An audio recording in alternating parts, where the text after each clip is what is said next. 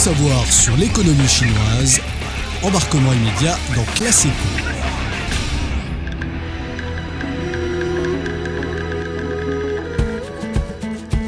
La Chine reste le principal centre manufacturier du monde, mais la fabrication chinoise est en train de changer. C'est le constat partagé par Air Liquide, groupe français spécialiste des gaz industriels. Il est parmi les premières enseignes françaises à venir en Chine et à accompagner la Chine dans son développement économique durant la dernière trentenaire. Son PTG Nicolas Poirot est notre invité d'aujourd'hui. Il va nous partager son observation sur l'évolution de l'industrie manufacturière de la Chine. L'économie chinoise est au redémarrage depuis euh, deux mois. Plusieurs secteurs ont déjà affiché euh, des signes de reprise. Les dépenses euh, culturelles, de divertissement, les ventes au détail sont tous en hausse. Nicolas Poirot, quel est votre constat ces deux derniers mois et a-t-on ressenti ce réchauffement chez Air Liquide Chine? Ben, Oui, vous avez raison. D'un point de vue habitants, citoyens, consommateurs, c'est clair. Euh, depuis fin janvier, euh, la vie a repris de façon très rapide.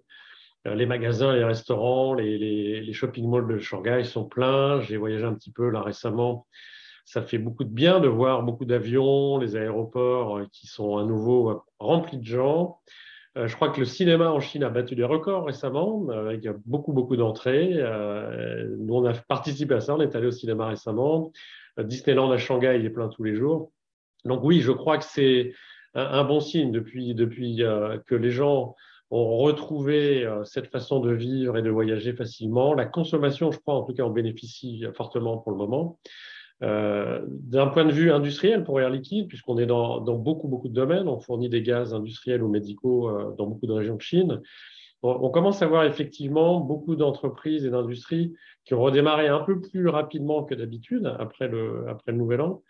Euh, donc on voit les gens sont à la fois partis plus que dans les deux dernières années, de retourner chez eux, et ils sont aussi revenus et, ça reprend, ce qui est bon signe. Donc euh, je pense que l'activité est, en train de reprendre euh, et, et on en est ravis sur la scène internationale, comment les marchés internationaux ont réagi au redémarrage de l'économie chinoise? Je crois que ça a été un, sentiment positif tout d'abord. Euh, on sait très bien qu'avec le manque de voyages dans les deux sens hein, depuis deux, trois ans, euh, certains d'entre nous, on a fait euh, des voyages vers l'Europe et, retour, mais très peu. je pense que beaucoup de gens étaient, étonnés de voir ce relâchement fin décembre, cette vague de Covid intense mais très rapide. Euh, et je crois que les marchés sont, positifs puisqu'ils voient euh, les chaînes de fourniture repartir, les fabrications en Chine, la demande, la consommation. Je crois que la Chine a une place tellement importante dans l'économie mondiale, à la fois comme producteur et comme consommateur, euh, que c'est forcément une bonne nouvelle, je pense, pour tout le monde, y compris pour les échanges, que ce soit les personnes, les écoles internationales, la consommation de manière générale. Donc, on, voit quelques signes macro qui repartent. On voit les prévisions de croissance du PIB de Chine qui, remontent un peu au-dessus de 5%, euh, ce, qui est, qui bien.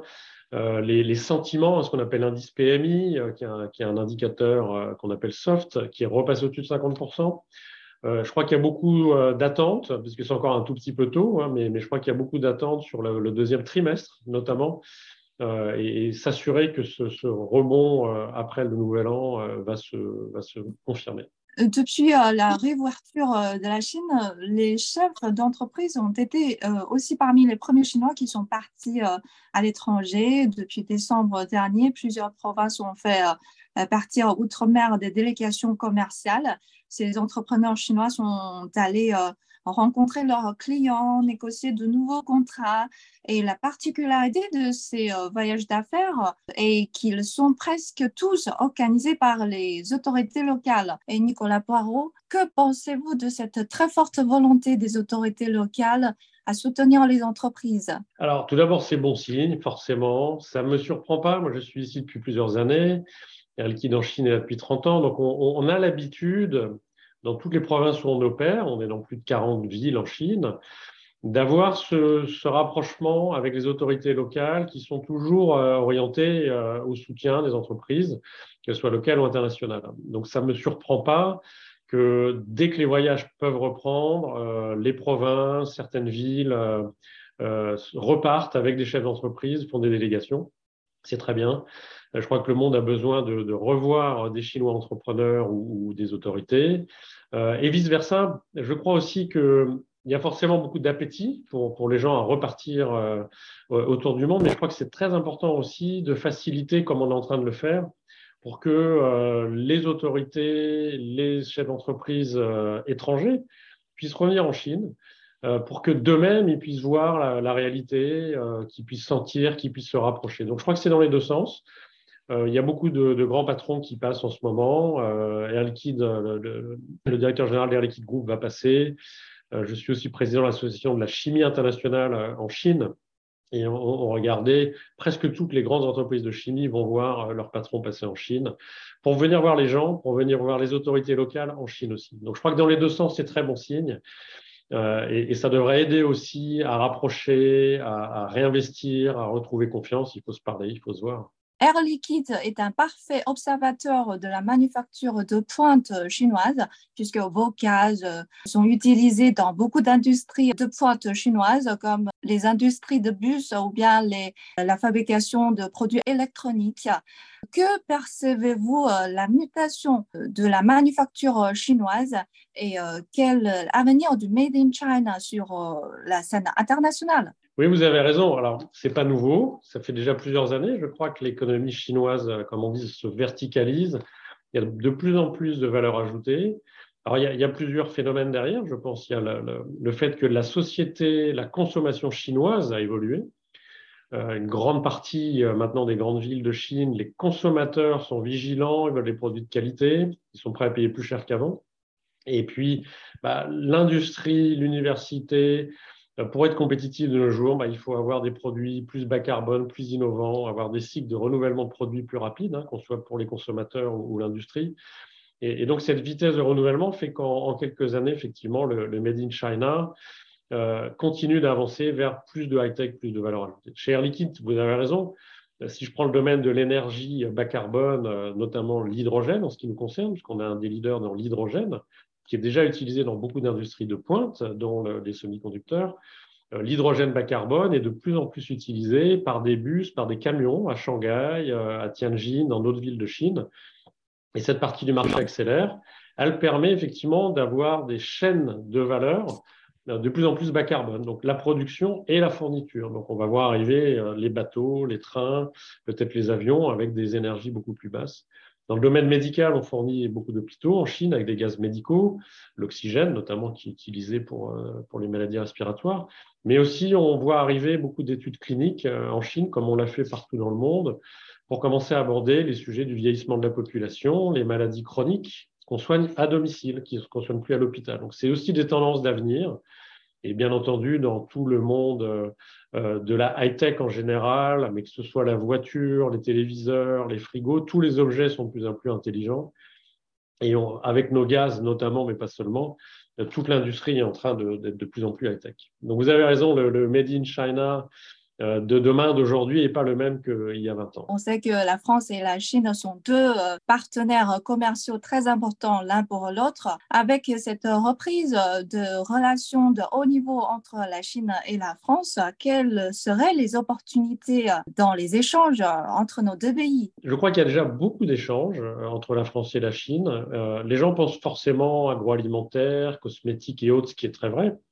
Euh, mais la France et la Chine ont depuis longtemps, et encore plus aujourd'hui, des relations dans des domaines de pointe. Beaucoup de sociétés françaises investissent ici et vice-versa dans les domaines de la high-tech, dans l'énergie, euh, notamment dans l'industrie. Euh, il y a énormément d'échanges, soit d'échanges bilatéraux, soit des investissements bilatéraux en France pour les sociétés chinoises ou les Français ici.